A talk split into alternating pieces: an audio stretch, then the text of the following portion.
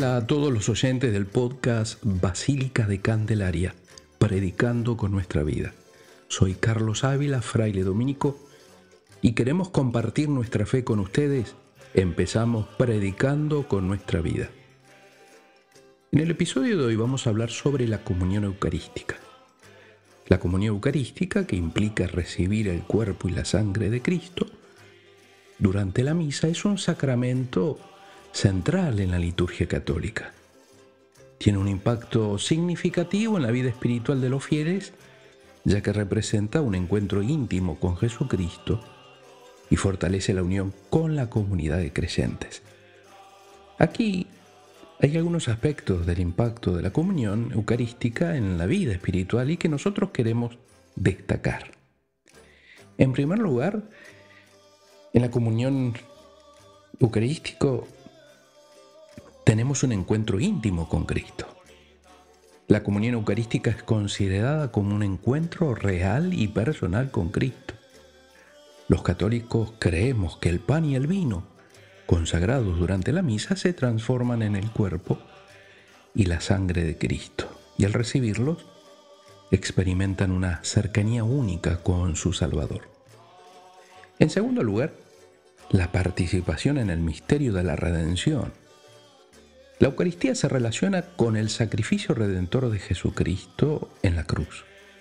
Al participar en la comunión, los fieles se unen de manera sacramental al misterio de la pasión, muerte y resurrección de Cristo, experimentando la gracia redentora en sus vidas.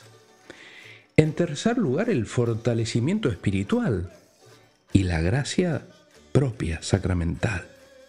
La comunión eucarística proporciona gracia sacramental que fortalece la vida espiritual del creyente. Se cree que esta gracia ayuda a resistir el pecado, crecer en la virtud y avanzar en el camino de la santidad. En cuarto lugar, la unión con la comunidad de creyentes. Al recibir la comunión, los fieles se unen no solo a Cristo, sino también a la comunidad de creyentes.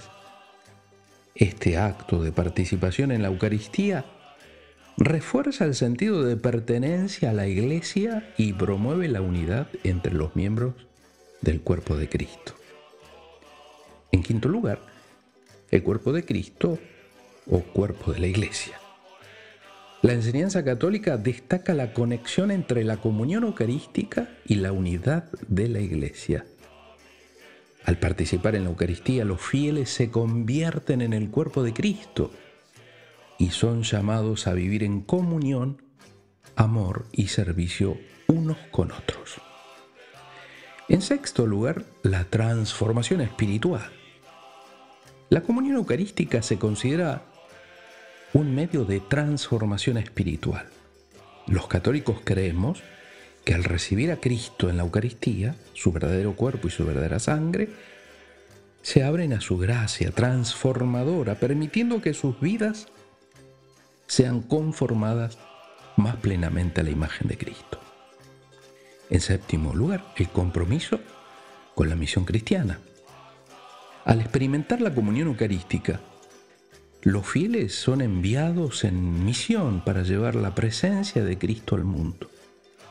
La Eucaristía no solo fortalece la vida espiritual individual, sino que también impulsa a los creyentes a vivir su fe en el servicio a los demás y en la promoción de la justicia y la paz. En resumen, la comunión eucarística no solo es un momento de adoración durante la misa, sino que también tiene un profundo impacto en la vida espiritual, alimentando la fe, fortaleciendo la comunidad y proporcionando gracia para el viaje hacia la santidad. Nos despedimos con nuestros mejores deseos y bendiciones para todos ustedes desde la Basílica de Candelaria. No te olvides de suscribirte a nuestro podcast y compártelo en tu familia y en tu comunidad.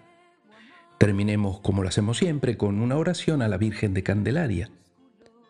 Virgen de Candelaria, Madre de Dios y Madre nuestra, patrona de Canarias, con toda devoción y confianza que un hijo tiene con su madre, quiero ofrecerte hoy mi persona, mis intenciones, mi vida entera. Recíbelas, Madre mía. Te pido protección para aquellos hijos tuyos que se encuentran lejos de esta tierra y que desde allá te invocan con sincero corazón. Madre de Candelaria, consuelo de los afligidos, Reina de los hogares cristianos, derrama tu amor sobre nuestras familias. Haz que siempre nos dejemos iluminar y conducir por tu Hijo Jesús, la candela que llevas en tus manos. Amén. Nos vemos el lunes que viene, si Dios quiere, y predicando con nuestra vida. Tu Hijo Jesús.